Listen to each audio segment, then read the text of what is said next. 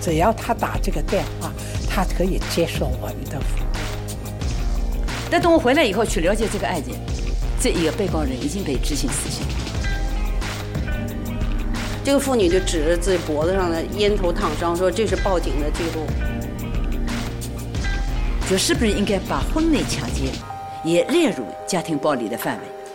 走完了，她丈夫说：“看见没有，我哥们儿，我让你报警。”第一部，《妇女权益保障法》里头既没有家庭暴力，也没有性骚扰问题，特别坚决的反对，说家暴怎么能怎么能调解呢？不是我们女性自己无能，不是受暴妇女自己素质低，不懂得法律，不是她们懦弱。他现在不打我了，我不理了。欢迎收听《女之力》。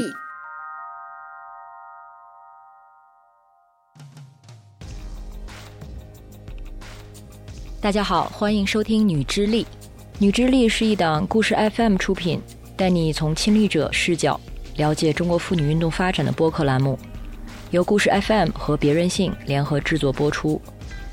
我是别人性的主播 Alex，很荣幸作为主播加入《女之力》系列的内容。这期节目，我想先向大家介绍《女之力》系列的制作人野捕，想邀请他来为大家做这期节目的解说。大家好，我是故事 FM 的制作人野捕。呃，今天就是由我们两个来一起为大家呈现这期节目，这也是故事 FM 第一次做对口型的播客节目。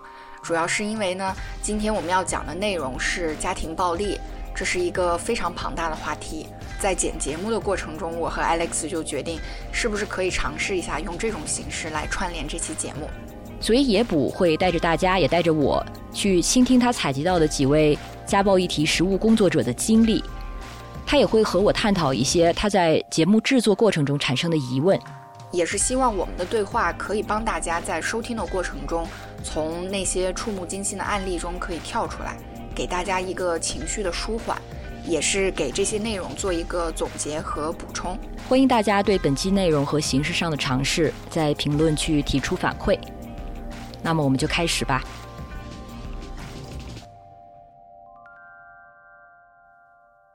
我在前期做准备的时候，我又看了一遍《不要和陌生人说话》。呃，不知道 Alex，你小时候看过这个电视剧吗？嗯，很多人的童年阴影嘛。对对对，大家其实。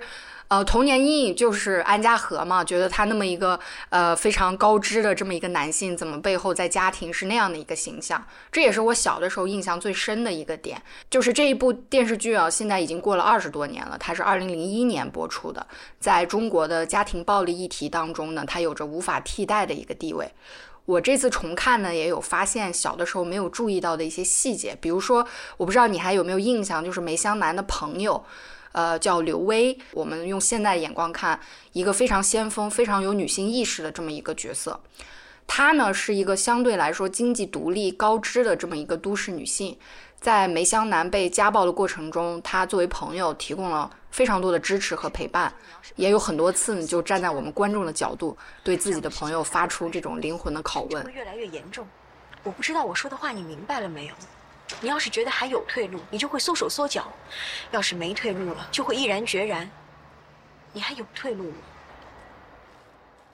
而且这次看呢，我还注意到一个非常非常有意思的细节，就是在梅湘南第一次离家出走嘛，他不是住在刘薇家之后呢，他又决定原谅安家和，重新回归家庭，好好过日子的时候，刘薇作为朋友，他其实是很失望的，他主动来找。梅香南就又动之以情的去劝阻他，但是梅香南没有听，就是下了下定决心要回去。最后呢，刘威就对他说了，说了这样的一段：他们从年轻的时候就希望丈夫能改掉这个恶习，可是到老也没有。很多丈夫在打了妻子以后，也是忏悔道歉，这种手段一点都不新鲜。他们都是怎么处理的？怎么处理的，我也不太清楚。这上面有个电话，叫枫叶热线，在福州，他们是专门负责咨询这类问题的。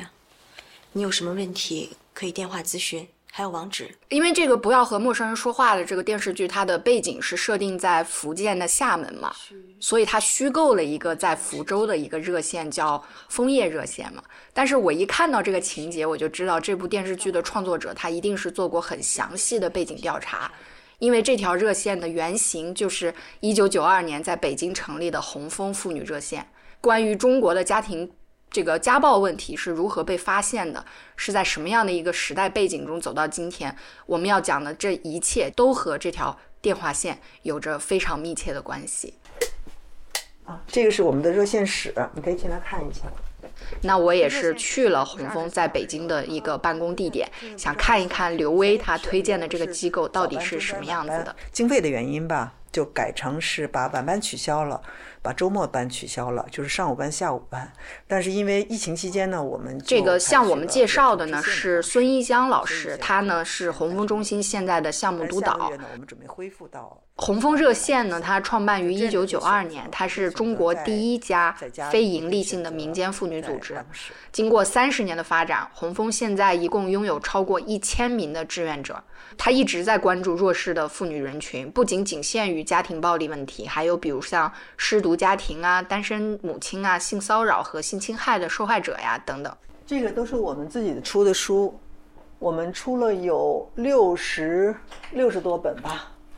看妇女社报口述实录，就如果你现在去洪峰的办公室，是能看到一墙的这个出版物的，其实都是洪峰这么多年来总结的记录和研究成果。那三十年前就是九十年代初，你说红枫建立于一九九二年，如果是在九五世妇会之前就出现的妇女运动相关的非政府机构，那是非常少见的。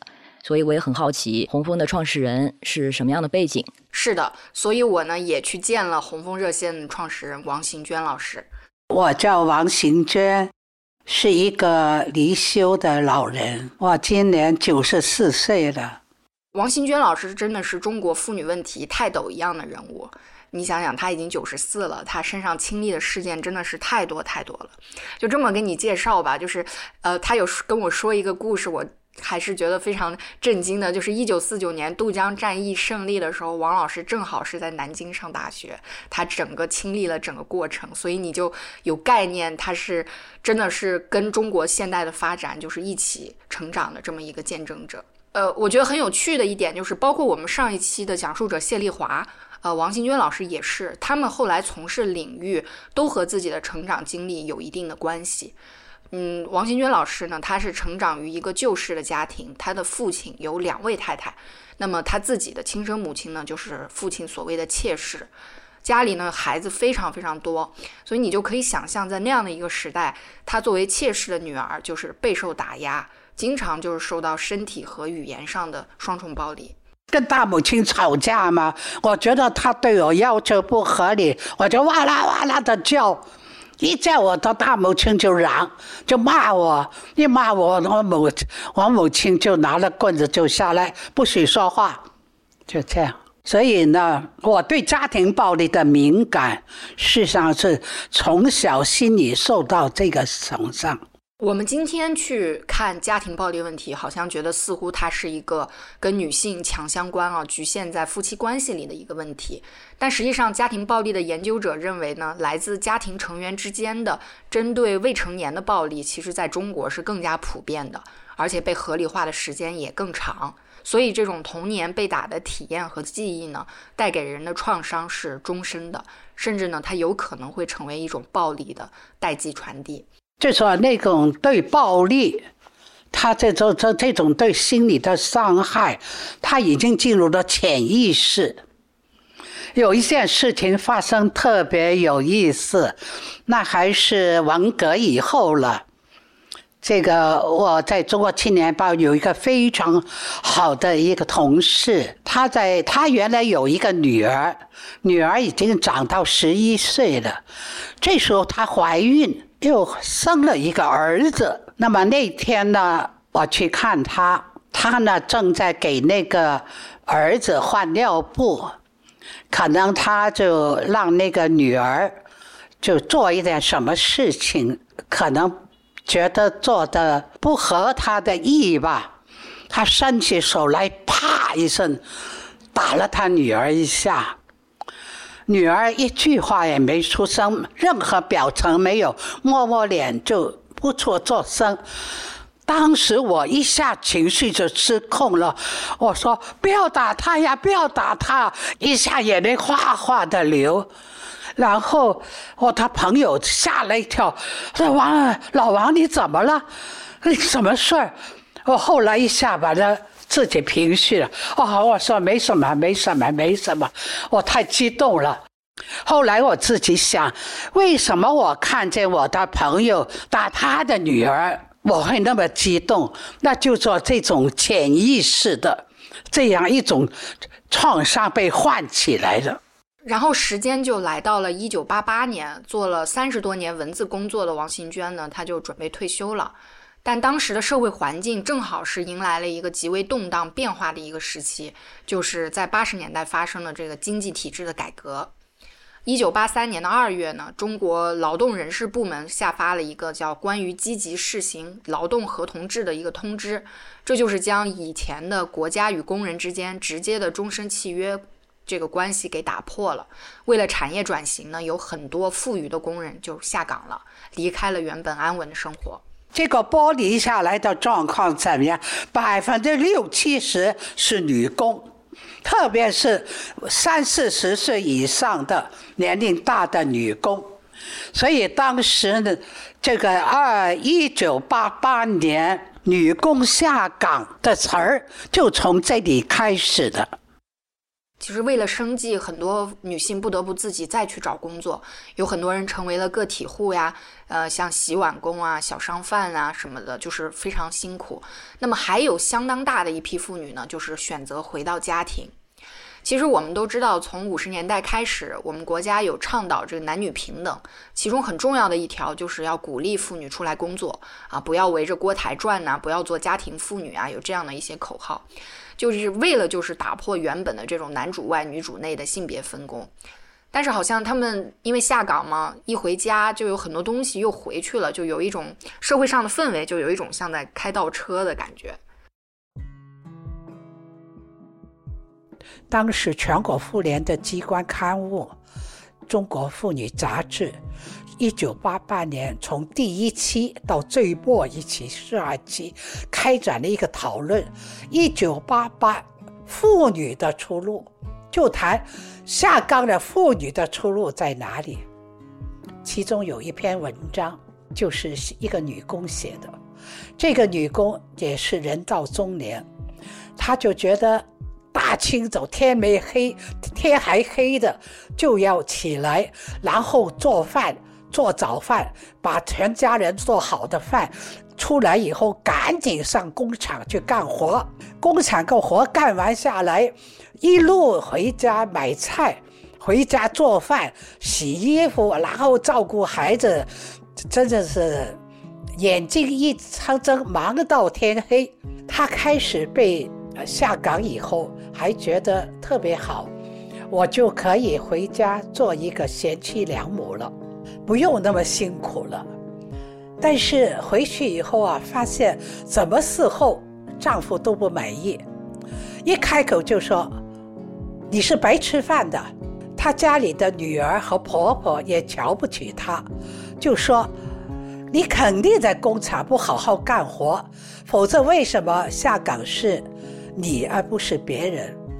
结果她就感觉到特别的失落。本来就觉得窝囊了，这个那没有工作就有点窝囊了，回家还到处受气。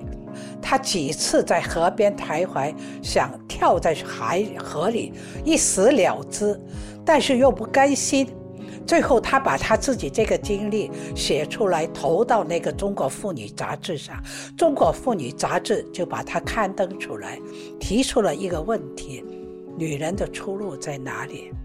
那么看完以后，我觉得心里特特别的难过。为什么社会改革了、开放了，我们妇女要回家了？为什么社会的前进发展要以妇女的牺牲作为代价？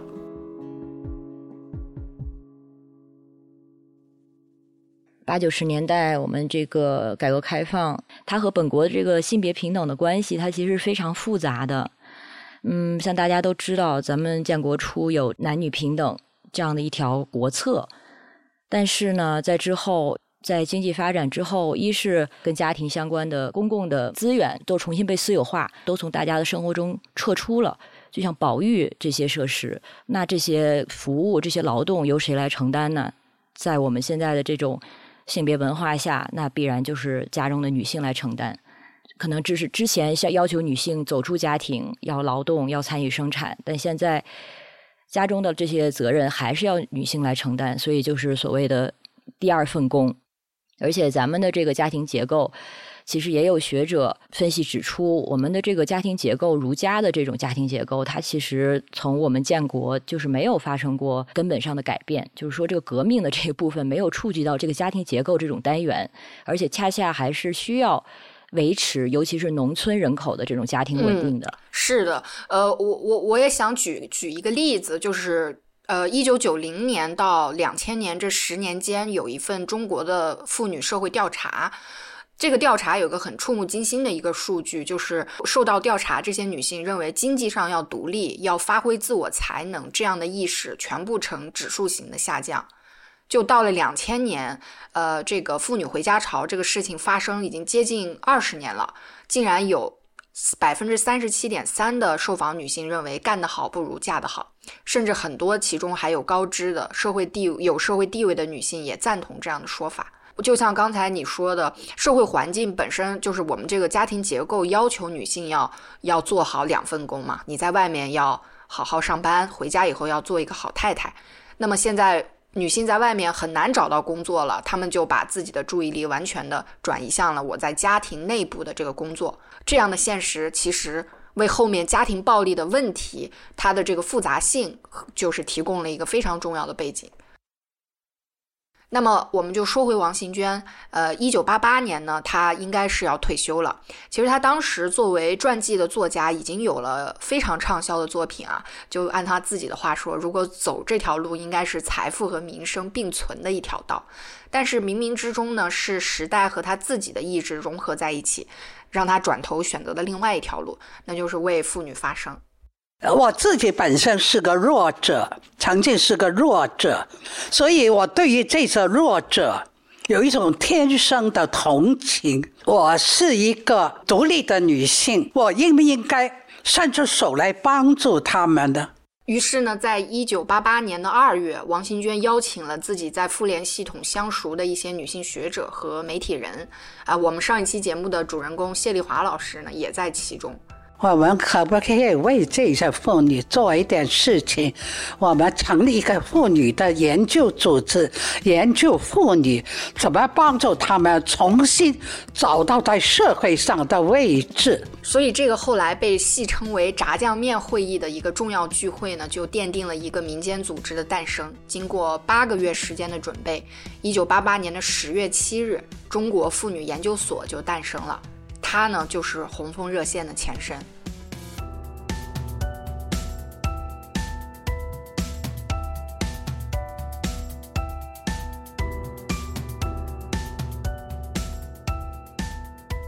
在八九十年代创业真的是非常的不容易，呃，王王新娟老师他们因为经费有限啊，我我看到一些报道里面说，他们的第一个办公室只有六平米，屋子里呢是塞得满满当当的，来一个人呢都进不了屋，只能在门外说话，然后那个地方就是冬天透风，夏天漏雨啊，非常艰苦，但就是这样简陋的办公室后来也租不起了。因为他们几乎把自己所有的支出都投入到了妇女问题的这个研究中去了。那么红枫中心的顾问侯志明老师呢，他也是在研究会时期就参与进来了。组织初期呢，它是实际上是研究为主的，什么女工啊、参政啊这方面调研。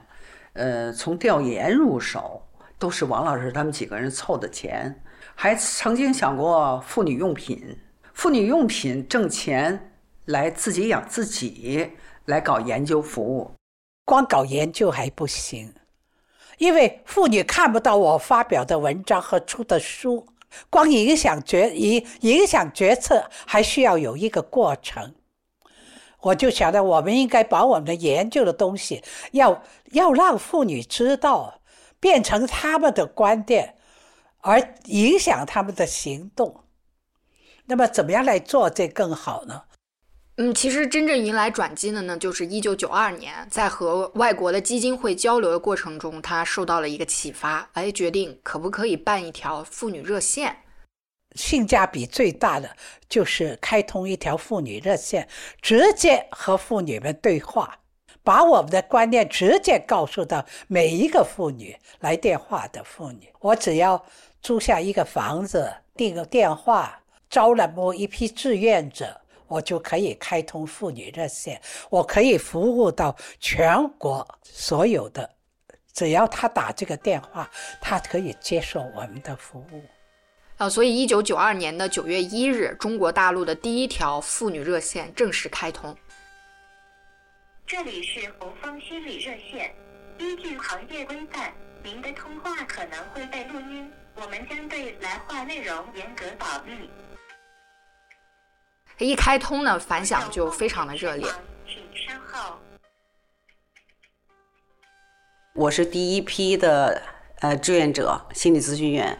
这位是李洪涛。一九九二年的时候，他当时是中华女子学院社会工作系的老师。其实那时候是啥也不懂的，听了几个讲座，然后就当接线员，就发现哇，整个的这个社会呃对这个妇女问题的关注。有这样的一条热线，一下子聚起来了，而且那个时候正好中国经历了这个社会变革的刚刚开始起步阶段，婚姻家庭那个变化非常大，所以嗯，那个热线我去值班啊，下午四点到晚上八点，四个小时时间里边，每一次值班都会有十几个电话打进来，呃，大多数都是婚姻家庭的问题，呃，差不多都讲一个故事。就是丈夫下海了，去了海南，去了深圳，去了珠海，然后办了公司，挣了钱，然后呃要跟他离婚，呃这个不愿意跟他过了。在这样一个又一个呢，就是非常真实的妇女的声音中，你就是能听到时代对于家庭和女性命运的一个冲击。有一些问题其实当时已经受到广泛的关注了，比如说像离婚呐、下岗啊、这个出轨呀，但是呢，也有一些新的问题。那么这些离婚妇女里边有相当的一部分是受家庭暴力呃伤害的女性，呃遭受过家暴，因为在离婚的过程中她不愿意离婚，或者是说跟丈夫来讨论我们怎么样再过下去，那那就可能会遭受暴力。有一天接一个电话，他就说我们这里来了一个妇女，满身的伤痕，她说是呃丈夫打她的。她刚生了个孩子，生了是个女孩丈夫特别不喜欢，就就想把她送走或者都弄死。女这个妇女就不愿意，她就就就把她给轰出家了，就就都乱闯，就闯到了一个大报的呃那个群控部接待了她，她就知道我们开通了妇女热线。他就给我打了电话，那天正好我在线上，他就说：“你们能不能帮助他？你们能不能给他找个地方住？”哎呀，我说，我们是一家草根组织，就是就是那么一部电话，真的都是志愿者在那里，没有条件。我说你让他去找妇联嘛。最后到底有没有在妇联得到帮助呢？其实我们不得而知。不过现在回头看呢，大概率是一个相当悲观的结局。长期以来，中国只有夫妻打架，棍棒底下出孝子，打孩子是教育的一种被公认的方式，是吧？然后是劝和不劝离，清官难断家务事，对吧？这些都是，所以对于家庭暴力完全是宽容的。这个我们中国第一部妇女权益保障法出台，那是几几年？一九九二年，里头既没有家庭暴力，也没有。一九九二年，中国的第一部妇女权益保障法当中，在第三十五条写明。禁止用迷信、暴力的手段残害妇女，禁止虐待、遗弃妇女，但是没有明确禁止家庭暴力。我想，在立法者的眼里，可能当时他们觉得家庭暴力并不是紧迫的妇女困境。真正中国要迎来一部针对家庭暴力的法律呢，还要再等二十四年。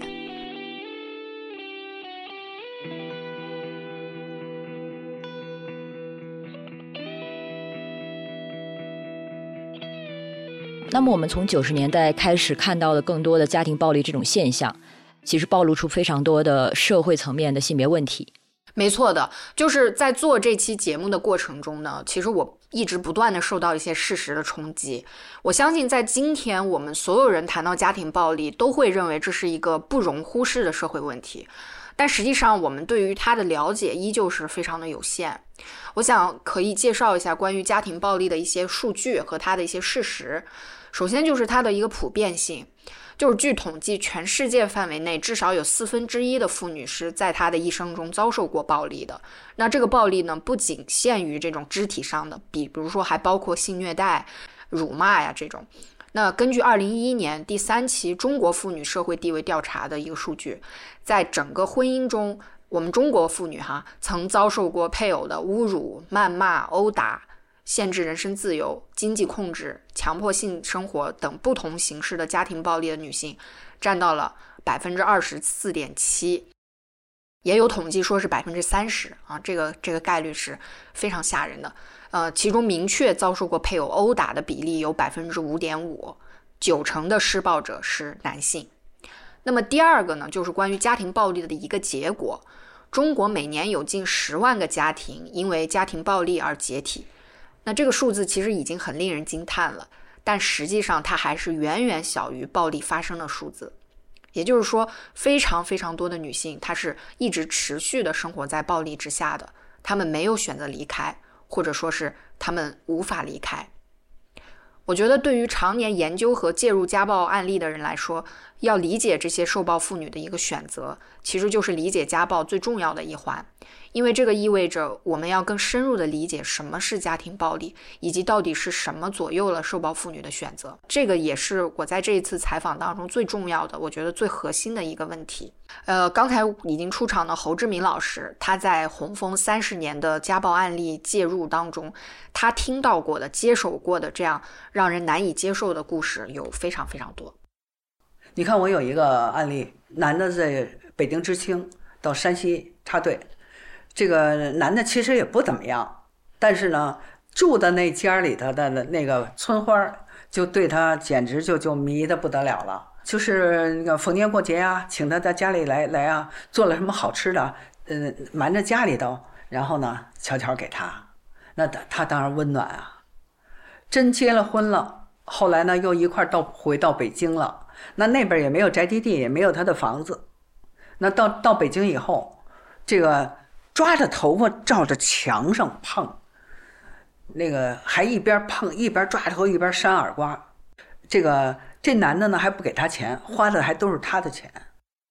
他在学校当财会，而且呢到学校呢，这个学生见他都管他叫呃李老师、那个刘老师的这么叫他，一叫他他就特别尴尬，就觉得自己不配让人当，就是特别自卑，抬不起头。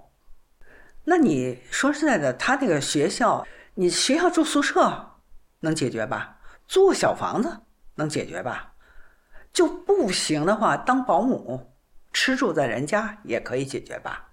不嫌丢脸，就是嫌丢脸，对不对啊？干嘛这么把自己不当回事儿呢？那我也问了，我最后也是关系到了一定程度了，咱就离又怎么样呢？咱这日子过不下去了，离了，能不能比现在好？至少咱不挨打，至少咱回家不害怕呀，至少咱睡得觉啊。而现在睡着半截觉都怕，怕他掐自己脖子。结果呢，不离了，也是侯姐，我不离了。他现在不打我了，为什么？这男的做了一个手术，他伺候的特别好。这男的说过一句话，真的是发自内心的说的，说呀。还是你对我好，要没有你这手术啊，我真不见得挺得下来。那您听到这样的消息，您是什么样的心情？我心了心里特别苦涩，特别苦涩。但是我也愿意他在现有的情况下，他能接受的情况下，他的境遇毕竟是有所好转了。那能不能彻底改变？你自己还要挺起来。其实像这样的故事非常非常多，在就是第一线的家暴介入当中。哎，是啊，听到这样的叙述，真是让人觉得特别的难受跟沉重。不过这个故事中，像你说的很典型，我们也能听到一些典型的模式吧。首先，他关系中的这个这个失衡，我不知道我听到这个细节是不是准确啊？就是他似乎是从这个男的他搬回北京之后开始的。在他们搬回北京之前，好像这个这个权力失衡还没有那么的明显。但是男的回到了自己的家乡，作为东道主也好，还有他那种男性本位的意识，就更理所当然了。我甚至有一个观点，就是我觉得很多中国男人的心中，尤其是上一代的，他们心中都有一个皇帝的一个心理原型。就像这个男性，他回到自己的老家之后，我他在关系中好像展现了一种他自己权力的扩张。他是被允许的，在社会还有常规性别文化上都是被允许的。他开始使用暴力，无论是肢体暴力还是情感上的虐待，因为他可以，就在我们这个文化中，他被允许有这样的权利，而且他认为这是自己应得的权利，所以这就是一种皇帝的心理原型嘛。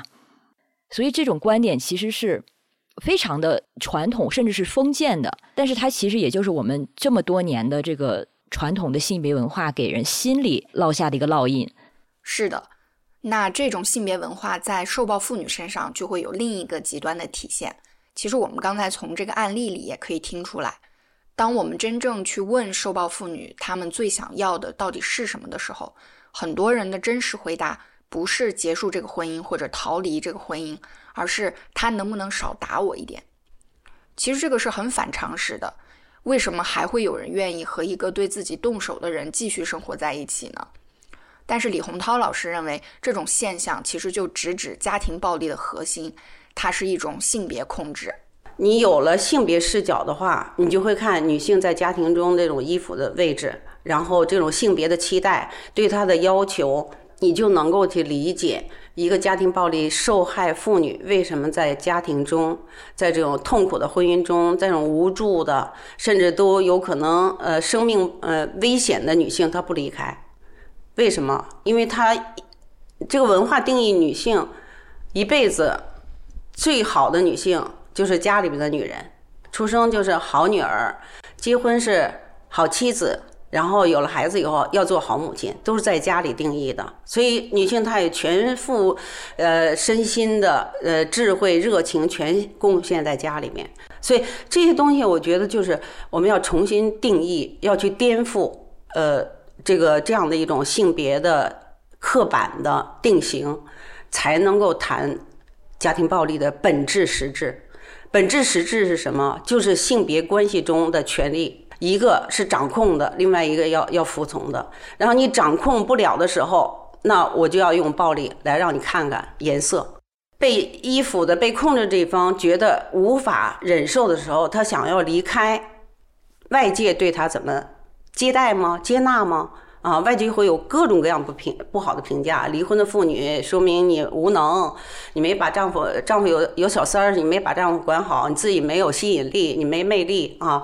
孩子出问题是你那个母亲做的不好，不是她自己无能啊。我我我培训人永远都说，不是我们女性自己无能，不是受暴妇女自己素质低，不懂得法律啊，呃，不是她们懦弱，是因为我们的。这个他在多重的困境里边没办法，他出不来。社会性别结构捆绑了他现在的意志，他的认知。所以你说他的意志纯是自己独立的意志，不可能的。人都是在社会生态系统里被被建构出来的。就是这种性别意识是一道困住他们的关卡的话。那么九十年代外界那种非常匮乏的社会资源，就是另外的一重困境。我之前听到过一个案例，就是这对夫妻的家暴非常严重了，这个女女性实在是受不了了，她选择了报警。结果警察接警了以后呢，进门竟然先和丈夫打了招呼，就说：“老王怎么了？你净给我没事儿找事儿，嫌我还不够忙是不是？就说这样的话，然后就嘱咐这个丈夫说：“好好的啊，不要再这样了。”然后她丈夫就说：“行行行，以后绝对不这样了。”警察走了以后，她丈夫就很骄傲地对妻子说：“看到没，我哥们儿叫你报警。”然后呢，继续拿烟头烫她。这个妇女就指着自己脖子上的烟头烫伤说：“看到没，这就是我的报警记录。”还有就是处置，不知道怎么处置，通常的用调解的方式，就是上来就调解。中国的概念里边，还有我们这个呃社会治理，就要和谐嘛，要稳定嘛。呃，宁拆十座庙，不破一门婚，这是老的说法。但是现在叫做家庭和谐稳定，要降低这个离婚率等等，这种做法也要求各部门要以和为主，要去调解。所以在调解的过程里边，你就会看高危暴力。包括中危暴力是权力控制关系，那种权力控制关系，你调解的时候，无疑是帮助加害人去控制受害人。如果受暴妇女在外寻求帮助失败了以后，她们回到家庭，又会发生什么呢？在家暴围城中的悲惨命运，还能如何演变呢？关于这一点，我又咨询了从八十年代开始就进行法律服务工作的维权律师徐维华。他作为刑事案件的律师，基本上看到的都是家暴案件最极端的情况。哎，我自己经手的就有那么几个。现在想起来，我就觉得人认为这些呢，因为自己受暴，但同时呢，最后呢，在处理上、处置上。他们也没地方去，可以伸张正义，感觉到自己啊，已经呢就非常窒息，非常呢憋屈。那么冤的要死的情况下，可能以以暴制暴的方式，有的甚至呢就被判死刑。我曾经河北有一个案件，这个案件呢，嗯，我觉得至今仍然记忆犹新。这是一九九八年左右发生的一个案件，距今已经二十多年了。它不是我们一般熟知的肢体暴力，而是在家暴中更隐蔽、对妇女的心理伤害更大的性暴力。这个案件是这样的：这个姑娘呢，就嫁给了一个呃富豪，那个男方的家庭呢，可能是做企业的，很有钱。问题发生在什么地方呢？她的丈夫啊有赌博恶习，那么完了以后呢，结婚呢就完，呃，不到一年内，那个男的呢就经常呃出去赌博。而且回来的很晚。后来呢，她就发觉，她丈夫回来的时候啊，就回到家里来，因为结婚不久嘛，她就觉得呢，她这个丈夫呢就要跟她过夫妻生活。在九十年代的河北农村，当时还不流行婚前同居，新婚不久，这位女性对于丈夫的身体也不是很熟悉，但是每一次当她摸黑要与自己发生性关系的时候，她总觉得好像和上一次有一点点不一样。所以她特别害怕，就在被子里藏了一把剪刀，以防不时之需。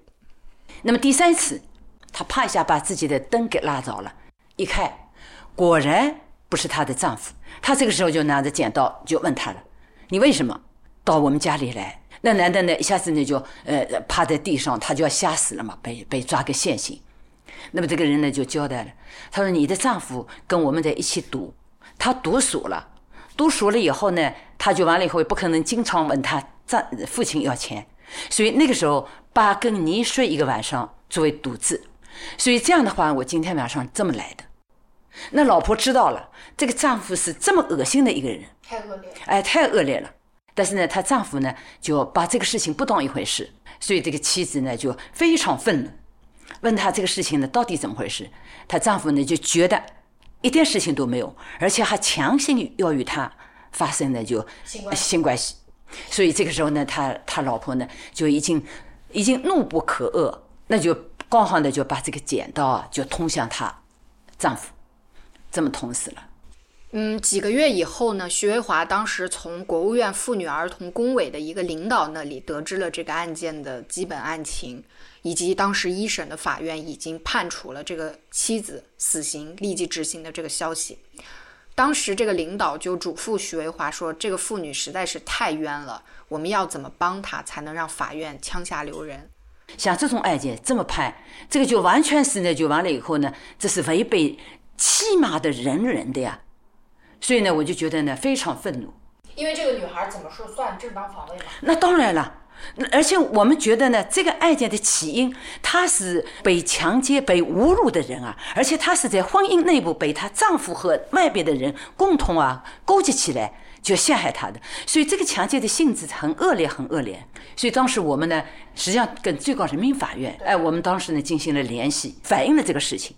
他们呢答应就核实这个案件。那么当时呢，我还呢有一个有一个工作，刚好要去呢一趟呢香港。可能参加一个研讨会，中间可能有个七八天时间。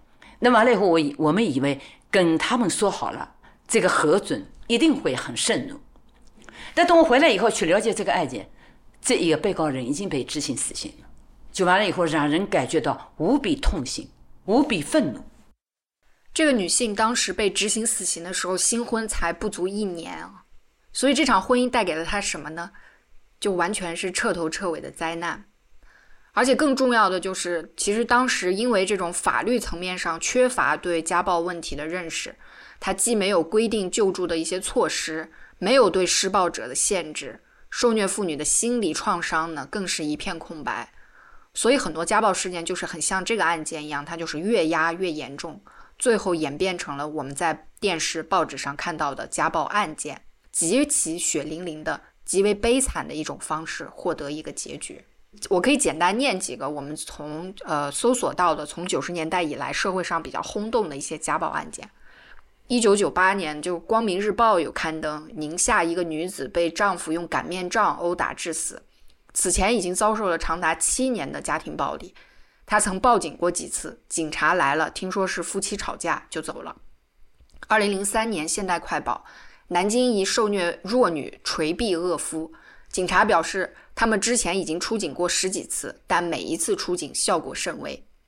二零零四年，东方网，女子不堪丈夫虐待，无奈杀夫，一百八十一名群众集体求情。女子曾去厂里开离婚介绍信，她的丈夫听说了以后，去厂里大闹了一场，扬言谁要开介绍信就和谁拼命，于是单位就没有人管了。二零零九年，安徽桐城。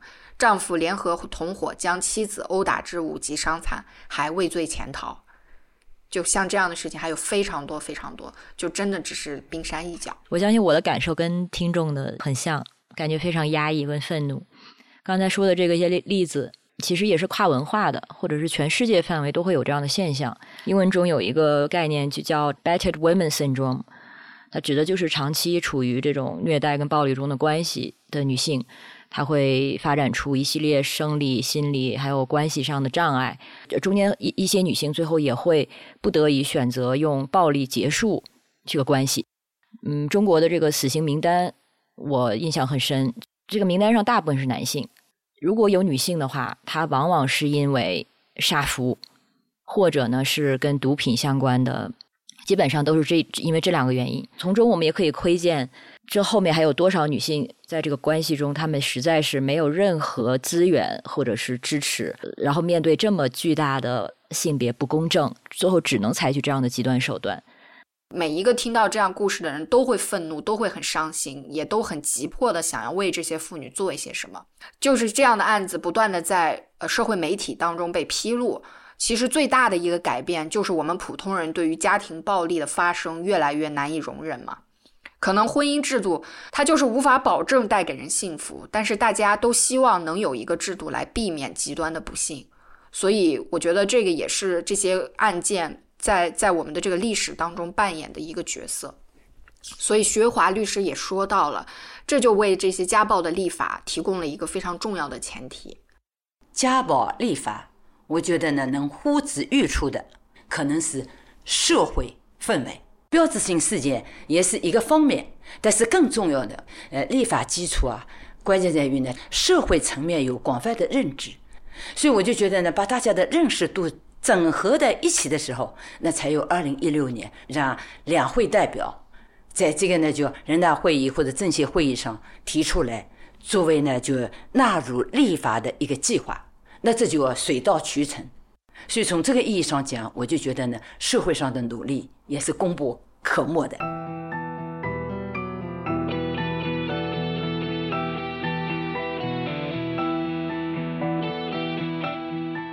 我觉得现在我们已有的法律保障真的是用鲜血染成的而且这个过程也非常漫长。像你说到我们在九十年代的时候还一无所有然后呢据我所知是二二零零四年的时候我们有了一个新的婚姻法这个婚姻法上其实也已经有了一些条规，它就是规定家暴是不被允许的。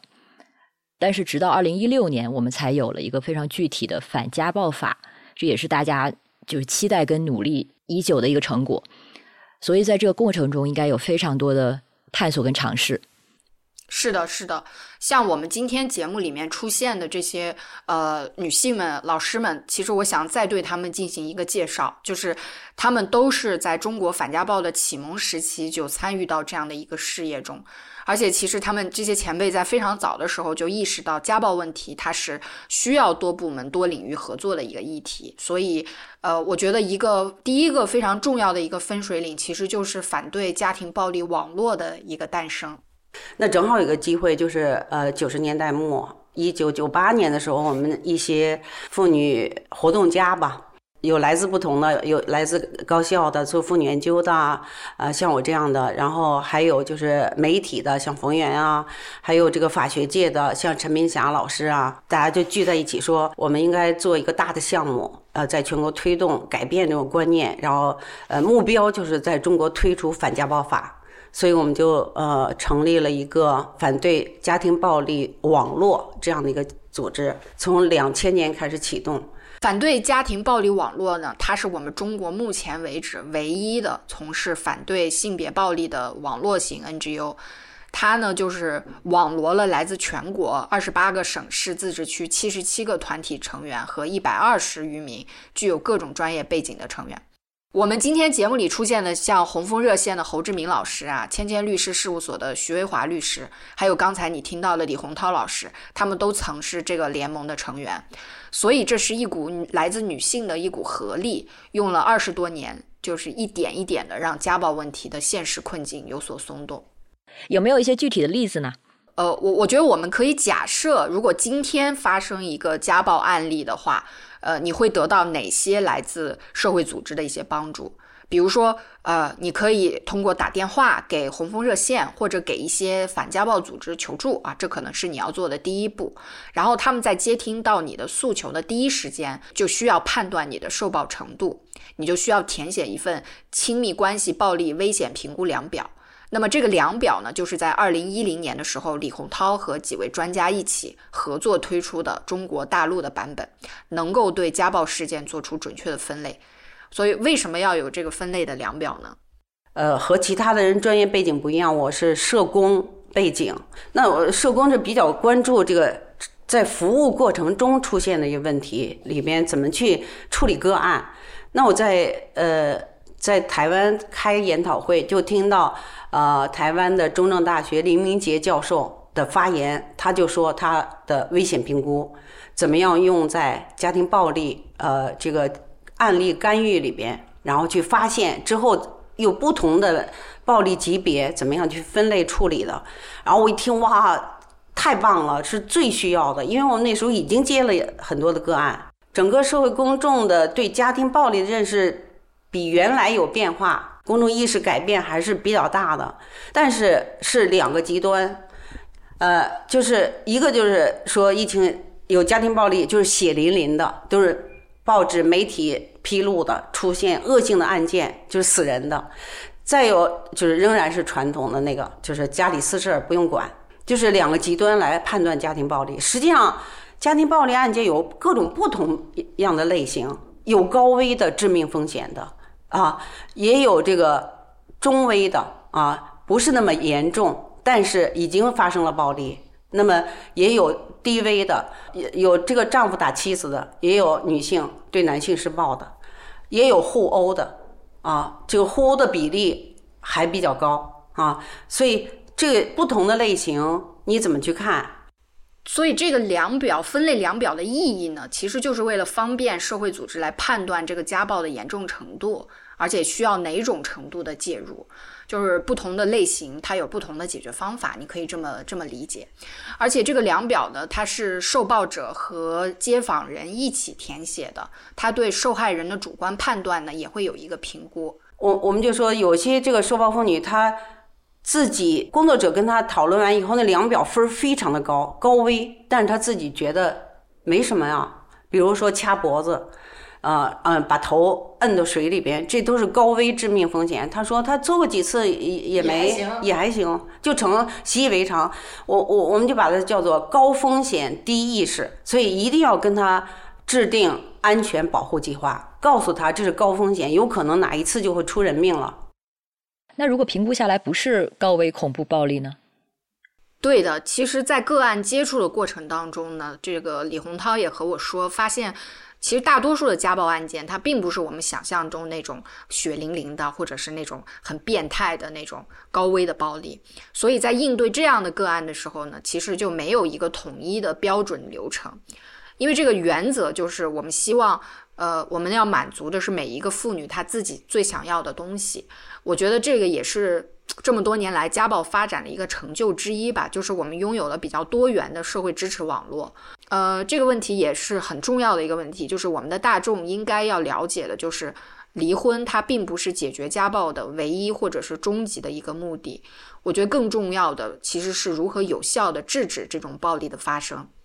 所以在这一个方面呢，我就想要再介绍一位行动者，他叫林爽，他是他现在是中国反家暴志愿小组的一位志愿者，他和他的这个小伙伴就拥有非常丰富的一线介入家暴个案的经历，我们可以听一听他们是怎么做的。不管他的诉求是什么，我们首先的关注一定是当事人他的安全，当下他是不是安全的？那如果说他当下是暂时安全的，那么他有没有足够的这个安全的？意识和安全的工具，在下一次发生这个呃不安全的事情的时候，能够可以保护自己。求助的一些基本的知识啊，报警的时候要怎么讲，然后要去拿一些什么证据，然后呢可以去呃求助妇联去做一些什么等等等等啊。那么在这些比较。短期和中期的这个计划能够跟他去沟通过后，那我们再去看他长期的这个要去脱离暴力关系的这个计划可以怎么去安排。如果说我们拿离婚举例的话，那根据不同的就是他的情形，可能会有协协商去离婚，或者说更多的像这种长期遭受家暴的。情况的话，施暴者一般是不愿意跟这个当事人去协商离婚的，那么可能他就面临着必须要去诉讼离婚。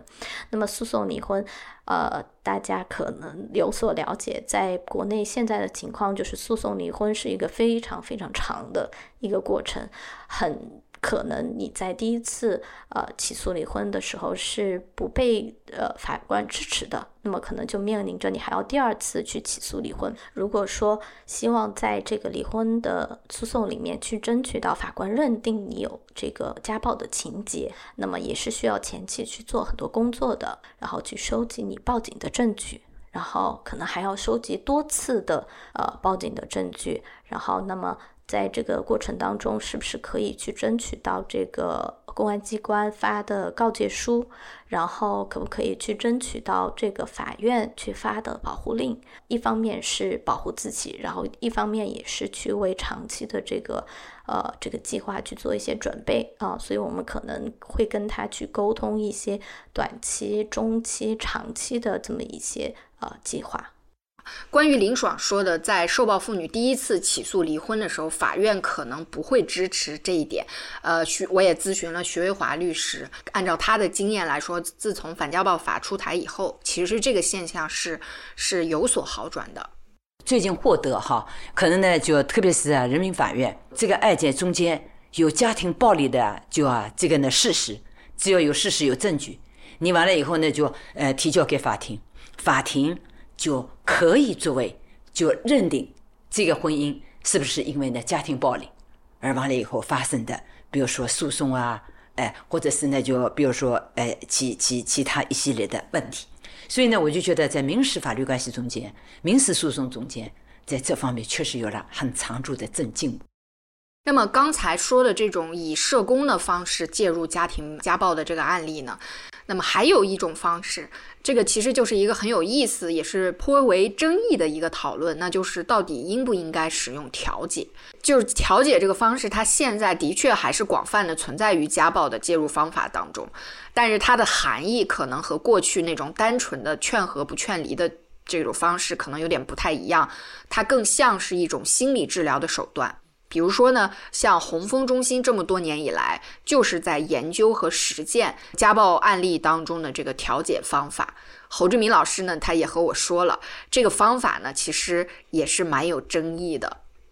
呃，二零零七年，我们在中国反家暴网络呃年会上召开了一个施暴者心理矫治那么一个论坛，在那个论在论坛上呢，就引起了非常的争论。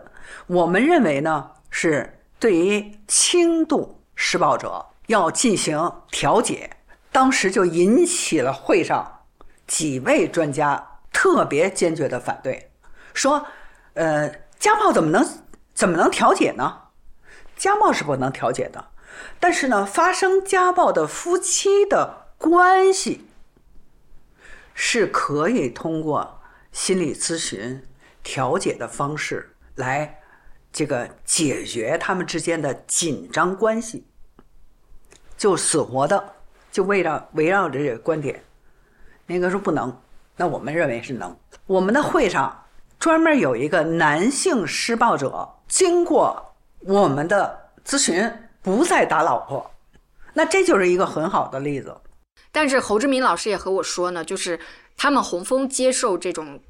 调解的夫妻是需要经过一系列的筛选的，而且也是有很严格的这个筛选标准的。而且双方都有意愿，愿意接受我的咨询，解决目前的这种紧张的发生暴力的这个这个情况。那我们来呢，像这样，你签约，然后呢，保证在咨询期间不发生这个暴力行为，有这个。另外呢，做。心理测评，给你们夫妻梳理你们之间在什么时候经常发生的矛盾，而且激化的发生发展过程是什么？那就是一个互动模式。那这不就是调解吗？但我们是用的心理咨询的方法调解。夫妻双方都说很好。这个这个这个比例有多高呢？就是比例几乎是做一个成一个成一个。我觉得我需要再强调一下，家暴案件能否转入调解是有很高的前提的。呃，李洪涛老师也和我说了，他觉得至少要满足三个原则。第一呢，就是危险评估测试必须要是低危偶发的暴力；第二，加害者呢必须要停止暴力并且认错；第三，受害者呢自己要同意进行调解。满足了这三个原则呢，他才能被转入调解。但是即使是这样，我觉得洪峰的这个调解的成功率还是非常让我惊讶的。某种程度上，我是很愿意相信这样的调解是有意义的，因为我们故事 FM 也曾经采访过一位家暴的施暴者嘛，他是一位男性。就公平的来看，这样的调解是不是也某种程度上给这样的施暴者一些一个再一次的机会啊？那个，如果他真的是因为像我们最开始说的。呃，因为小的时候接受过一些家庭暴力的经验，然后传递到他的这一代，他也很愿意让暴力从他的这一代消失。我们我们为什么不给他这样的一个机会呢？我不知道，我不知道 Alex 会怎么想啊？对这个，我我会想某一个层面上，我我很希望这样的调解是能够成功。嗯但是你又担心这就是在打补丁而已，是吧？对对对，这个就是我另外要说的。嗯，我不知道这是不是跟我们这一代女性的一个。价值观有关系，就是我们不认为婚姻它是一个必备的一个东西。我我这不是我人生必须要让它尽善尽美的一个事物。我发现对方的身上有一些我不喜欢的地方，那我就应该大胆的去走开。我我不需要再为这个婚姻就是打补丁了，因为这个补丁是不是无限制的会打下去呢？我付出的努力会不会有一些太多了？我个人当然是同意你的这种立场的。嗯，而且婚姻在我看来，它的确就是一种合作关系，是一种利益交换。而对于一些人来说，他的这个婚姻带来的利益，他是必须的。我们不能去就是这样去 judge 或者去判断别人说你们为什么要去选择进入婚姻呢？你每个人是有这样的选择的，但是如你所说，心中这个天平自己要把握好，它到底值不值得？而且一旦进入到婚姻之内，它是一个系统，而我们现有的无论是法律还是文化，它其实都是在保护这个系统的。也就是说，女性进入婚姻之后，反倒更可能成为失权者，在婚姻中就是不占优势的那一方。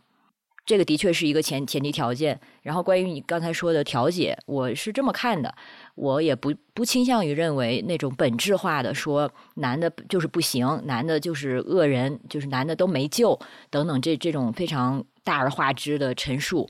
而且，我认为这种陈述其实与具体的事件也没有真实的帮助。我当时相信人是。啊，可以改变的这种行为，这种具体的暴力的行为，像我刚才说到的，他很多时候他其实就是因为他认为他自己可以这样做，他认为这样做被允许，所以他的这个你知道他的恶就慢慢的扩张了，他自己其实也失去了所谓是非善恶的这个天平。虽然一个人的行为可以被调解，可以被纠正，但是这个整个的我性别文化是毒性的。这一点我认为是一个大前提，而人在这样的文化中吸入这样的空气，你很难不变得和他一样。我觉得这个性别文化，它其实是更难纠正的。我们虽然可以从个体、从个案的角度，呃，去做一些小的调整，然后让这个关系更有适应性，然后让其中的女性能够更好的生活，但是这个不是这个问题的根本。但是这两方面的工作，我们肯定都要做的。而且是互不矛盾，所以我对做这种基层的实务的工作者也是有很多的敬意。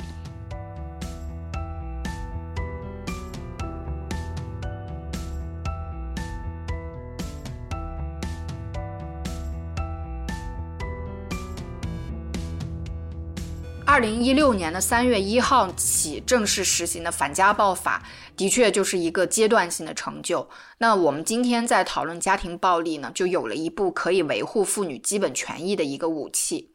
但是有了一部法律就够了吗？这肯定是远远不够的。呃，你知道我在做这期节目的过程中，我在看呃一九九八年洪峰出的大陆中国大陆第一本家庭暴力的案例集，在他。这本书的最后附录部分有一个呃对付对妇女使用暴力行为的国家行动一览表，是一九九八年的一个数据啊。像澳大利亚、加拿大、啊瑞典、英国、美国这样的发达国家，每一个国家在一九九八年的时候就有了超过两百五十个针对家庭暴力的非政府组织。那么在二十多年以后的今天，在中国又有多少这样的组织呢？那差距还很大，比如反家暴法讲的所有的，那都是我们要在很长一段时间落实实现的。举个例子，就说庇护，先先这个法说是民政救济，呃救助站，好多地方都放在一起，那个对受害妇女是很伤害的，跟那个流浪啊什么都弄在一块儿，而且没有专业的服务人员，呃还有有限制。也不能保护隐私，他们呢也不能不能见孩子等等这些。那我我我我在香港啊，在台湾啊，在瑞典什么去的好好多加拿大都看过庇护所，那是非常非常完善的。所以这个要一个很长时间才有可能在这一块的工作才有可能实现。现在有这个趋势，但社工在中国大陆特别特别的不平衡。发展好的是呃东部的大城市，尤其深圳，它是直接香港支持嘛。很弱的西部地区、贫困地区啊，刚刚开始有这种概念。还有就是社工的呃社会价值，它的专业价值的认定的问题。那怎么去呃接受这种专业价值的认定，也需要要一个过程。我觉得反家宝，大家都啊可能着眼于暴暴力行为，那这是有形的看得见的。但是呢，我们现在说暴力呢，还包括语言、感情、表情。我用我自己的行为逼视你、蔑视你、不理睬你，像这种情况，就完了以后，我们关注的就肯定是不多。而且完了以后，在认知上也不认为是暴力。第二，比如说过去我们讲的，就是不是应该把婚内强奸也列入家庭暴力的范围？他在那个时候对这种行为表示了极大的反感、抵触、抗拒。那你在这种情况下，是不是跟其他的关系一样违背女性意志？所以这些东西都没有纳入到我们关注的视野。就是在这个十几年里边，以这个培训、宣传、倡导，就有各种各样的形式，去让公众能知道家庭暴力不是家庭私事儿，是一个公众啊要关注的，要是一个法律问题和性别问题。我觉得效果还是挺明显的，但是就是在高层上还是有一些欠缺。其实性别的议题关注的最主要关注的还是女性，然后年轻的女性。昨天的会和我们以往的开会，大家都说，大家看看会场里边绝大多数都是女性。后来有时候就自嘲嘛，说我们开会离开了会场，进到另外一个会场，哎，还是这些人。然后离开那会场，再进另外一个会场，去开另外一个会，一看还是这些，都是女性为主的。什么时候男性参与进来，就我们反家暴工作其实才才会更有力量。这个确实是这样的一个议题，但是我是非常呃有信心的。我觉得二十多年中国的变化太大，公众意识你能把家庭暴力这个定义。整体的一个做一个改变和颠覆，才二十多年，挺伟大的。就是像做《女之力》这样的节目，我觉得我们接触的都是从比较遥远的一个时期走来的一些女性行动者。我我很吃惊的一点就是，他们现在的平均年龄，像这一期家暴主题，平均年龄是七十五岁。七十五岁的一个年纪，他们人生的。二分之一的时间都是投入在现在在在做的这样的一个主题里面。我可以说，这样的事业其实不是那么令人快乐的。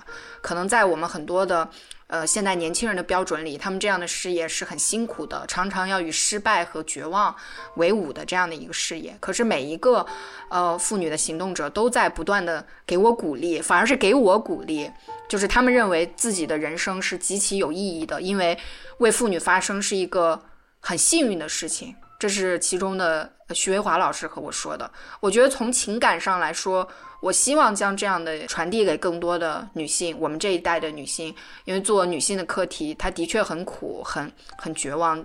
但是这是一项很幸运的事业，因为我们是可以做出改变的。嗯，呃，我们今天采访到的有不同代际的，呃，包括像林爽这样很年轻一代的实务者，啊，但是。很多前辈，他们也是从九五年走过来，而且呢，因为九五世妇会的关系，包括像这个啊反家暴网络等等 NGO 民间组织的出现，也是由九五年开启的。而且在这之后，很多体制内外，其实包括妇联体制内的一些妇女工作者，他们都在用一种叫这个社会性别培训这样的一种形式，在不同的这个行政级别的体制中去推动关于社会性别和家暴反家暴的意识。就像最后李洪涛老师说的，我们做的这个工作，它最后还是关于人。然后这么多的民间力量，它也是必须由人组成的。所以，虽然前辈们已经做了非常伟大的工作，但是可能对我们来说，这些工作刚刚开始，或者说我们需要做的工作才刚刚开始。根据一份反家暴网络中心的媒体监测，从二零一六年反家暴法实施以来。反家暴的信息公益机构的数量反而呈现下降的趋势，在媒体上，我们对家庭暴力的讨论还远远不够多，不够专业，也不够全面。其实这也是做这期节目的一个初心，希望家庭暴力这个话题永远不要过时，我们还要持续的谈论它。就在这个月，新星出版社推出了一本新书，叫《看不见的伤痕》。是由一位美国记者历经八年的走访和调查完成，他给我们提供了另一个国家的家暴问题样本。新星出版社也非常慷慨地支持了我们这期节目。在你收听节目的平台留下你的感想，我们会选取三位听众送上这本《看不见的伤痕》。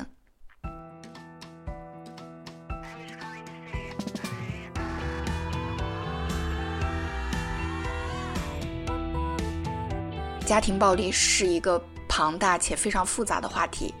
我们今天这期节目采访的六位行动者以及他们的观点和看法，也并不是家暴问题的全貌，还有更多默默无名的志愿者、学者、律师、社工、医生，很多人在为制止家庭暴力付出了自己的热情与长久的努力。我想，他们最愿意看到的，应该是有更多的家暴受暴者或者施暴者愿意寻求帮助，更多的普通人。能够加入到反对家庭暴力的事业中来。如果你是其中的一员，可以在故事 FM 的微信公众号后台回复“家暴”两个字，我们将提供给你他们的联络方式。在这里，我要再次感谢参与本次节目录制的所有老师，以及协助我们完成这期节目的伙伴们。他们是北京红枫妇女心理咨询服务中心的王行娟、侯志明和孙一江老师。反对家庭暴力网络中心的李洪涛老师，北京千千律师事务所的徐维华律师和上海反家暴志愿小组的成员林爽。本期节目是女之力系列的第二期，我是野捕。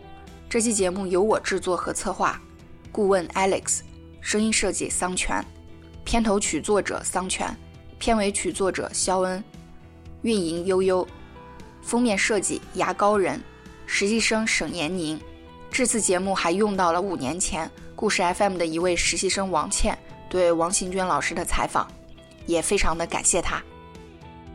感谢你的收听，我们下期节目再见。